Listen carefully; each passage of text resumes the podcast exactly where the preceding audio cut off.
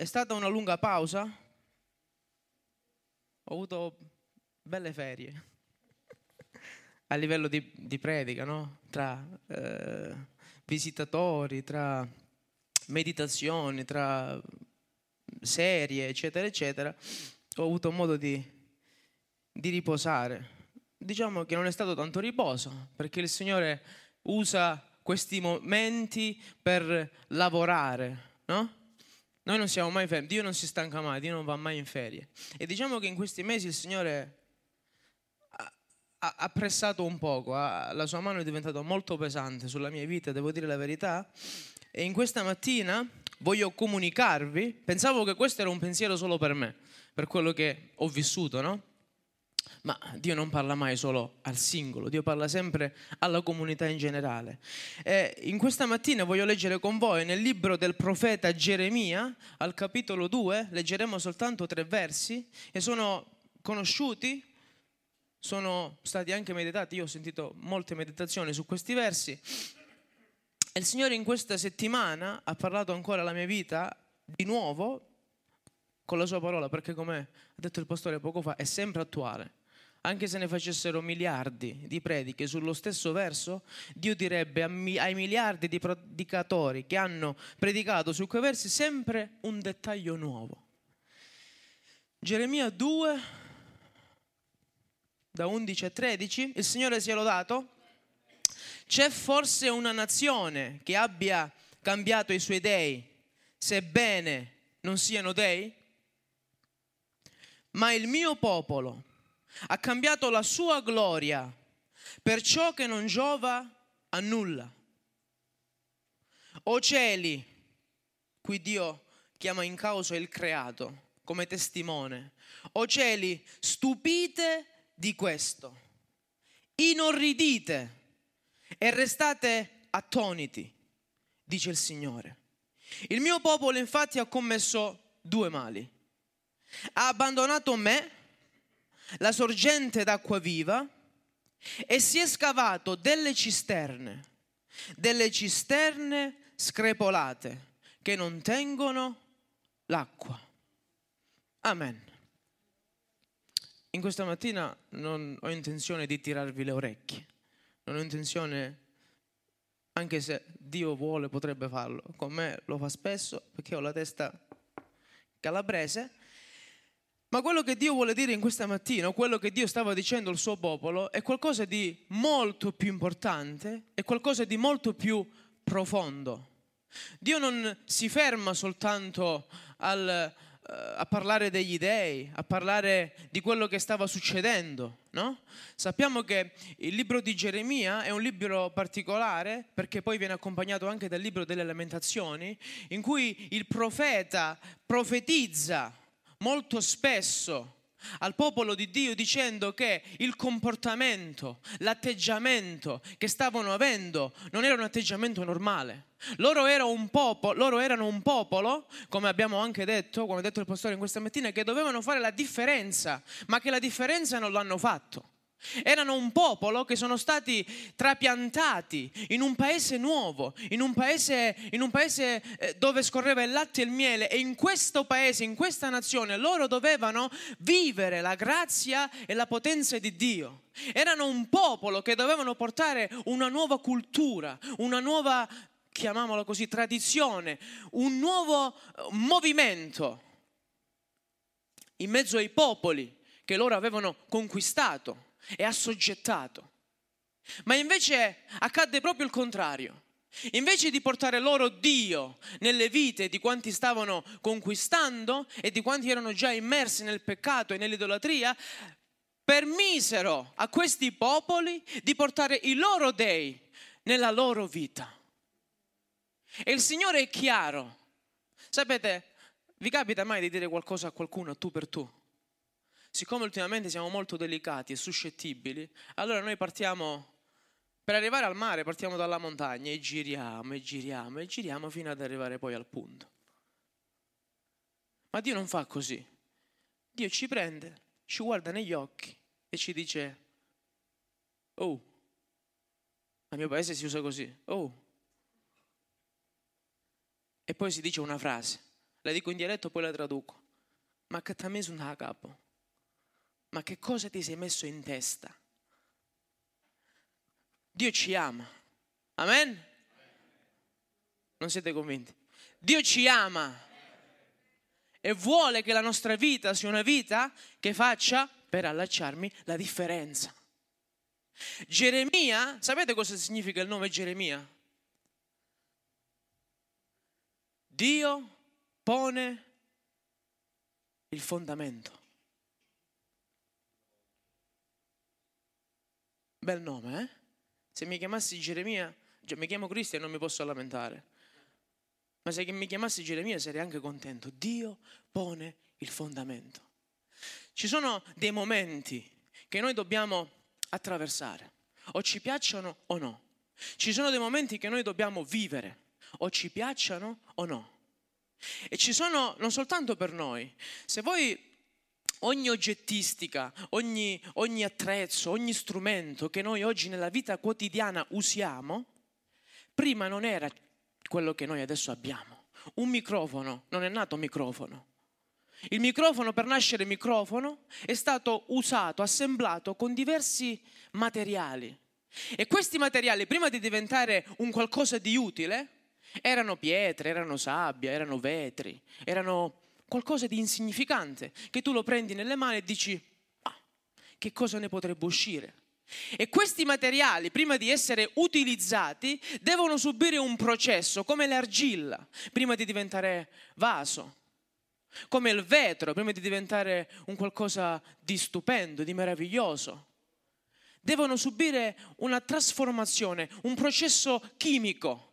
Alcuni vengono messi in forni, alcuni vengono, eh, vengono aggiunti dei prodotti chimici e devono raggiungere un punto che viene chiamato come sempre o di solito, non sono chimico, non sono tecnico, ma ho fatto eh, geometro, qualcosina per quanto riguarda il ferro e il cemento, la so, devono raggiungere il punto di collasso.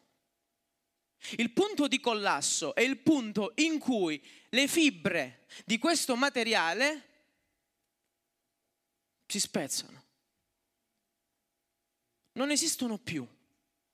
E poi Dio, o meglio, il chimico o chi usa, sta modellando quel materiale, prende quel, quel, quel eh, minerale o quel, quella pietra che ha nelle mani, ormai disintegrata, e la modella per farne quello che gli serve. E poi nasce il microfono, nasce il telefono, nascono i lampadari, nascono i vasi, nascono i piatti, nascono tante belle cose. E per far sì che nasca un bel cristiano, Dio deve prendere la nostra vita e fargli raggiungere il punto di collasso affinché Dio possa prendere quello che rimane, quello che chiunque direbbe è inutile e farne qualcosa di spettacolare e nuovo. Dio ci rompe per far sì che tutto quello che noi nella nostra vita chiamiamo base, chiamiamo principio, chiamiamo educazione, non abbia più senso, perché quello che deve valere nella nostra vita è il fondamento che Dio sta ponendo nella nostra vita. Amen? E Geremia era, aveva questo compito, dire al popolo, vedi che Dio ti vuole trasformare, vedi che Dio ti vuole modellare, perché quello che tu hai fatto non è qualcosa di normale. Hai cambiato la tua gloria per qualcosa che non vale nulla. Stiamo arrivando, penso ormai è chiarissimo, alla fine dei tempi quando avrete guerre, rumori di guerre, malattie, pestilenze. Non è una causa. Prima si diceva il corona, adesso c'è la guerra. Non sono scuse. Sono cose reali, fatti che accadono. Sono momenti storici che finché vivremo verranno raccontati, verranno menzionati. E per Israele questo era un momento storico. Cioè Dio l'aveva portati in un paese meraviglioso e per far sì che il popolo raggiungesse questo momento di collasso, stavano per essere trasportati da Gerusalemme, dalla Giudea, dalla terra promessa in Babilonia. E Geremia li avvertiva. E Dio li ammonì dicendo che avevano commesso due errori, oltre a quello di aver cambiato Dio per un pezzo di legno, per un pezzo d'argilla, alla quale abbandonavano le loro vite e mettevano la loro speranza, Dio disse Israele, Giuda, Gerusalemme ha commesso due errori, ha abbandonato la sua sorgente e si è costruito delle cisterne. Dio, come ho detto, non gira mai intorno, ma va dritto. E quello che ci dice lo dice anche in parabole, ma affinché noi possiamo capire il senso vero e puro di quello che lui ha da dire al nostro cuore, alla nostra anima. Il titolo della predica è Cristo Gesù, l'unica sorgente. Fratelli e sorelle, in questi periodi, quando il cristiano o quando una persona che ancora non è diventato cristiano arrivano in questi momenti critici della vita, in cui devono raggiungere questo collasso affinché Dio crei questo nuovo fondamento, cioè l'essere umano fa due cose, può fare due cose, sono quelle che di solito fa, o si arrende o trova delle alternative, perché noi abbiamo l'istinto di sopravvivenza ci sono le persone in cui è più prevalente e quindi si danno da fare e ci sono quelle persone che si rammaricano un po' e magari sono quelle che sono più tendenti ad abbandonarsi, a lasciarsi andare. Israele aveva trovato delle alternative, ma le alternative che Israele aveva trovato non erano quelle che Dio voleva per il suo popolo.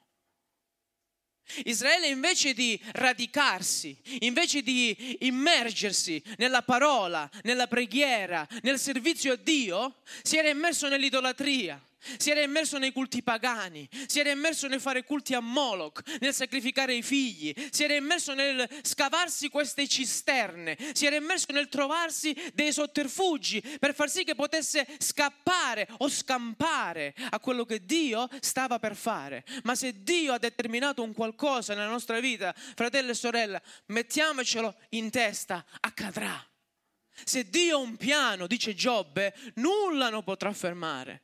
Se Dio si è messo una cosa in testa, la porterà a compimento. E quello che Dio si è messo in testa è che il suo popolo passerà all'altra riva, raggiungerà l'altro lato del Mar Rosso, raggiungerà l'altro lato del Giordano. E quello che Dio in questa mattina ci sta dicendo e ha detto prima a me è che noi non dobbiamo correre dietro al vento, come dice l'Ecclesiasti, ma dobbiamo correre dietro a Lui e prendere la nostra vita, tutto quello che abbiamo, metterlo nelle sue mani e far sì che Lui ne faccia qualcosa di particolare.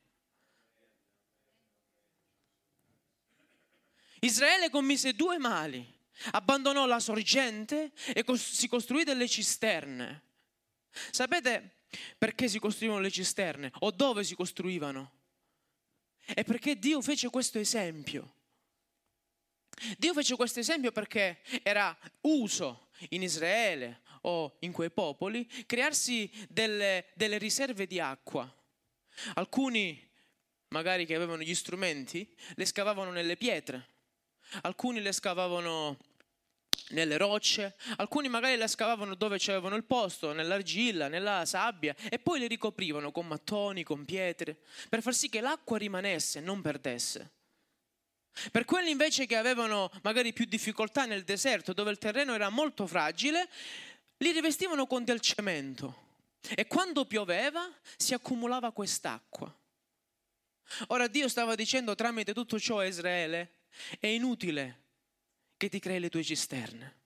È inutile che ti ricostruisci tutto quello che vuoi per far sì che il tuo piano possa riuscire rispetto a quello che io ho progettato per te. Perché le tue cisterne è uguale dove le scavi, se le scavi nella pietra, se le scavi nella sabbia, se gli metti il cemento, sono delle cisterne screpolate. Sono delle cisterne che perdono, sono delle cisterne che non contengono nulla, sono dei piani futili che Dio non ha approvato, che Dio non ha creato, che Dio non ha stabilito. Fratello, sorella, il piano che sussiste è il piano di Dio. L'acqua che ci porta vita e che ci disseta non è l'acqua piovana, ma è l'acqua che viene da Cristo Gesù. Fratelli e sorelle, quello che noi stiamo facendo, quello che noi stiamo cercando di, di creare per scampare a quello che Dio vuole per la nostra vita è inutile.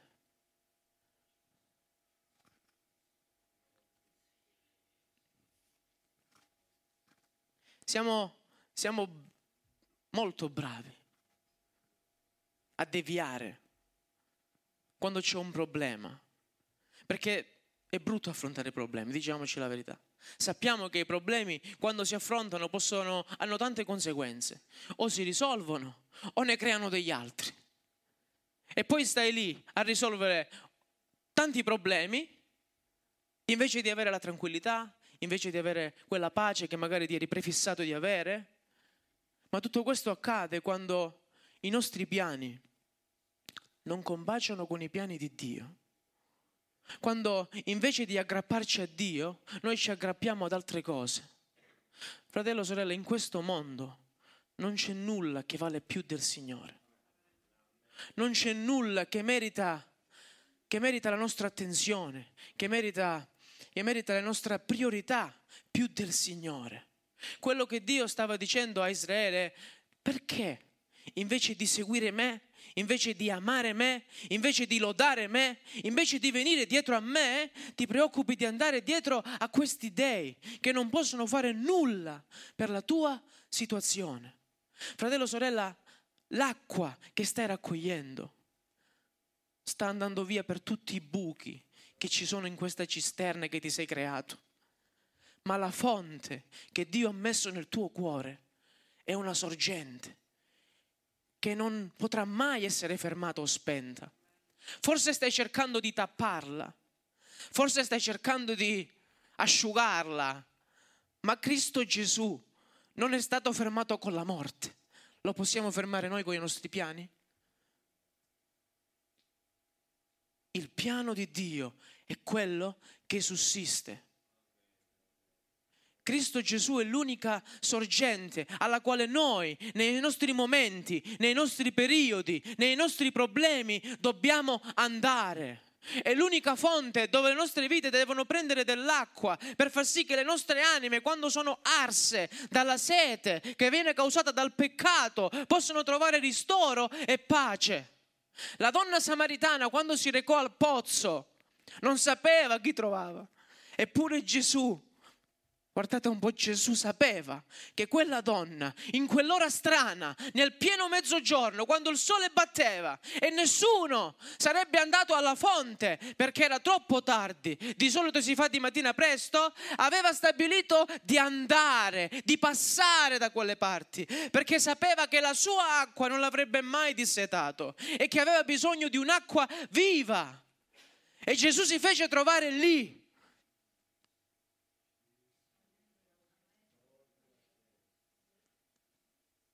E la frase che mi piace tantissimo è, se tu sapessi, se tu sapessi. Sapete dove la ritroviamo questa frase di nuovo? Vi ricordate quando Gesù, seduto in una parte alta, guardava Gerusalemme? Amo quel, quei versi, li amo io. Vorrei che un giorno Dio mi facesse predicare su quei versi. E guardando Gerusalemme disse, oh Gerusalemme, se tu sapessi cosa occorrerebbe oggi per la tua pace, se tu sapessi, se tu sapessi. Fratello, sorella, a volte noi pensiamo che i nostri pensieri sono quelli buoni, le nostre cisterne sono quelle migliori, perché le abbiamo fatte nella pietra. Ma se tu sapessi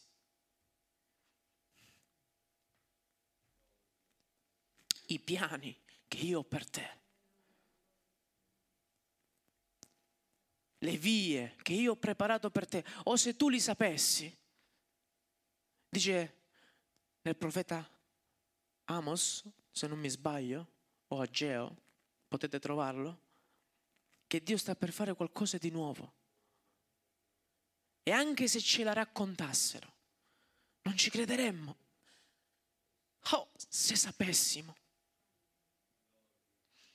se sapessimo quello che Dio vuole fare nella nostra vita e per mezzo della nostra vita. Non guardare alla tua cisterna in questa mattina, non preoccuparti di scavare più, lascia tutto. E invece di cercare di continuare a raccogliere acqua, vai a Cristo, che è l'unica sorgente. Che è l'unica fonte, è quell'acqua che non si asciuga mai, è quell'acqua che non ti farà mai del male, è quell'acqua pura che dà alla tua anima non solo la forza, non solo la gioia, non solo la grazia, ma dà anche il mezzo per poter andare avanti in tutte le tue vie. Fratello, sorella, qualsiasi o qualunque esso sia il tuo problema o la tua circostanza, che sia una malattia, che sia qualcosa che nessuno nessuno può capire, che siano, visto le situazioni, problemi economici, che siano problemi sul tuo lavoro, che siano tutte le cose che tu puoi immaginare o che stai vivendo e pensi non mi capirai mai. Dio ha l'acqua pronta a soddisfare ogni tuo bisogno. Non hai bisogno di cisterne, non hai bisogno di idoli, non hai bisogno di abbandonare Dio e magari stai dicendo, oh Signore, se non conoscevo a te avevo trovato già la soluzione. Perché qualunque piano non sussisterà, non avrà validità davanti a Dio, crollerà come queste cisterne. Israele si era creato, si era costruito queste cisterne, le aveva riempite di cemento, ma questo cemento si screpolava perché non era eterno come lo è Cristo. E Cristo non vuole che la mia e la tua vita siano basati su piani futili e umani, ma vuole che siano basati sulla vita e sulla potenza di Cristo Gesù che durano e dureranno per sempre, fino alla fine dei secoli. Fino alla fine si stanno sparando, si stanno bombardando, ci stanno anche punzecchiando con questi vaccini, eccetera. Non sono contro, non sono pro, eh, sono tutte cose che, che, che c'è bisogno che succedano e noi ci preoccupiamo, andiamo appresso a queste cose e invece di evangelizzare, invece di cercare di fare la volontà di Dio, noi ci preoccupiamo di andare addietro a queste cose e ci scriviamo da un lato o dall'altro e non veniamo in chiesa perché abbiamo paura e non andiamo magari all'evangelizzazione perché ci dobbiamo mantenere la distanza e non consigliamo gli opuscoli perché ormai chi li prende più. Fratelli e sorelle, ma in chi stiamo credendo? Dove ti stai abbeverando ultimamente? Dove stai prendendo la tua acqua? Dove stai andando a rifugiarti? Ma che cosa ci siamo messi in testa? L'unica sorgente è Cristo. Non credere ai giornali, non credere ai telegiornali, non credere agli amici, non credere nemmeno ai tuoi genitori, non credere a nessuno, ma credi solo alla parola di Dio. L'unica sorgente, l'unica fonte, l'unica acqua che mai si è asciugata, che mai si è asciugata asciugherà e che mai avrà fine. Se stai vivendo un periodo di collasso, se non sai dove andare, se non sai cosa fare, girati, perché Cristo è dietro di te. Io sto alla porta e busso, ancora oggi. Se qualcuno ode, se qualcuno ode, mi apre la porta mi apre la porta. Fratello, sorella, non impegnarti più a cercare, perché la fonte ce l'hai. Sapete dove si costruivano le cisterne? Si costruivano sulle torri, perché in caso di guerra si doveva avere l'acqua. Si costruivano nei cortili delle case, perché l'acqua per una casa è importante. L'unica preoccupazione che dobbiamo avere è che Cristo sia una sorgente nella nostra famiglia. Perché se la nostra famiglia è accostata a quella sorgente, non abbiamo nulla di cui preoccuparci. Sapete, al nostro paese o nei paesi più poveri il cammino era importante. I fratelli anziani me lo confermano, giusto? Si faceva di tutto anche con la braccia, anche quando il fuoco si spegneva, si faceva di tutto. Ora sostituite al camino l'acqua, che l'acqua è anche più importante del camino. E con quell'acqua noi dobbiamo bere, dissetarci, lavarci, usarla per mangiare, per tutto. L'acqua è un bene primarissimo e a cosa si paragona Cristo? All'acqua. Fratello, sorella, senza Cristo In napoletano si dice, se lo posso dire, marota B. Ma dove ci avviamo? Ma dove vogliamo andare? Se non abbiamo Cristo nella nostra vita, dove vogliamo andare? Ma come pensiamo a costruire qualcosa se Cristo non è la base, non è il fondamento? Geremia, non soltanto profetizzando, stava parlando a Israele, ma quando lo chiamavano, il suo nome testimoniava per gli altri. Dio vuole creare in questo momento, in questa chiesa, un nuovo fondamento. E sapete qual è la prima cosa che costruiremo in questa chiesa? Una fontana. Una fontana perché da questa fontana deve scaturire acqua di vita. Non solo per noi, ma per quanti sono nelle vicinanze. Fratelli e sorelle, voi vi pensate che scherziamo? Voi vi, vi pensate che quando noi siamo qui dietro vogliamo dare spettacolo? Vi pensate che ci piace magari sfogarci? Durante la settimana abbiamo vissuto chissà che cosa, veniamo qua e ci sfoghiamo. Fratelli e sorelle, ci sono delle sedie di là che devono essere riempite. Queste sono vuote. È vero che sta scritto che l'amore dei più si raffredderà. È tardi, ma non predico da tre mesi. Devo recuperare. Devo recuperare. Forse mi ripeto, mi ripeterò, mi ripeterò ancora. Ma cosa portiamo quando andiamo in giro? Di cosa ti stai preoccupando questa mattina? Di costruire la tua cisterna? O di mostrare Cristo come fonte di acqua viva che è in te? Alziamoci in piedi. Ci preoccupiamo di vedere i miracoli? Ci preoccupiamo di vedere la potenza di Dio? Quando invece dobbiamo ancora ritornare magari a Dio.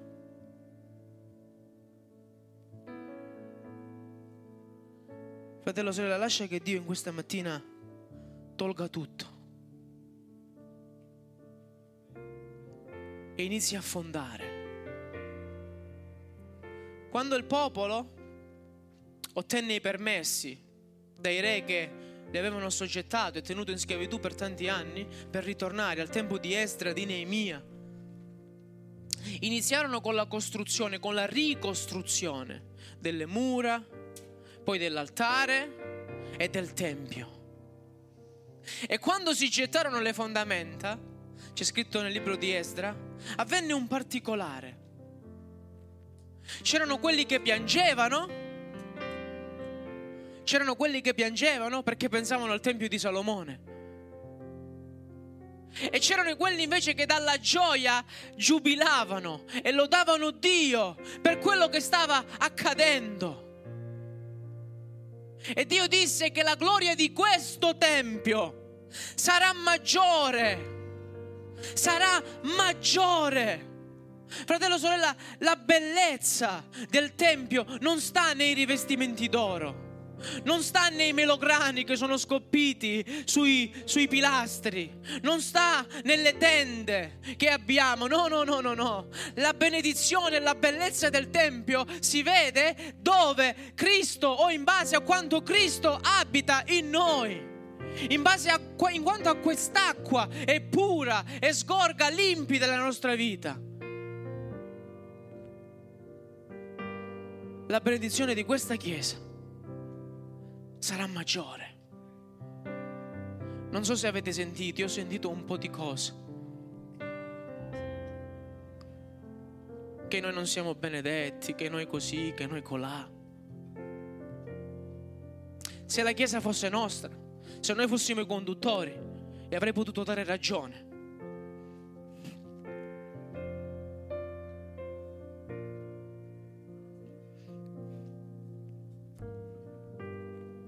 Ma queste persone si devono solo tappare la bocca perché la Chiesa è di Dio e nessuno la tocca. La nostra Chiesa sarà riempita, sarà gremita di gente, non di gente per numero, ma di gente di qualità, di gente riempita di Spirito Santo, di gente con doni spirituali, di gente che ha ogni tipo di doni e che esercita ogni tipo di doni di profezia, di parola di saggezza, di guarigione, di ogni cosa, perché Cristo abita in mezzo a noi. E se noi non siamo stati deviati, se noi non abbiamo chiuso, se noi non siamo stati attaccati, è soltanto perché Cristo abita in noi. E perché come dice in Apocalisse, pur avendo poca forza, abbiamo osservato e mantenuto la sua parola.